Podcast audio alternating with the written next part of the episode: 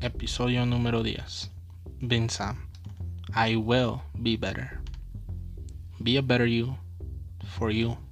Sonia Teclay. I will be better. There was a time where I always used to say this phrase, but with a little twist. Instead of saying I will, I used to say I can. You might think, what's the difference? Let me tell you something.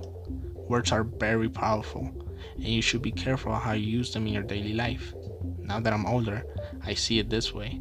Just because I say I can be or do something does not mean we're going to get it done.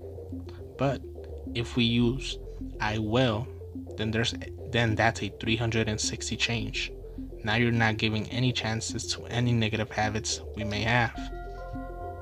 If I'm saying I will get something done, best believe that that thing is going to get done. We, not, we need to stop talking the talk and start walking the walk. Most people don't know what real commitment means. You can think about how cool it could be or how nice it could be, but if you don't put one foot in front of the other day after day after day, you're not going to make it. I will be better. I must be better. Now do it.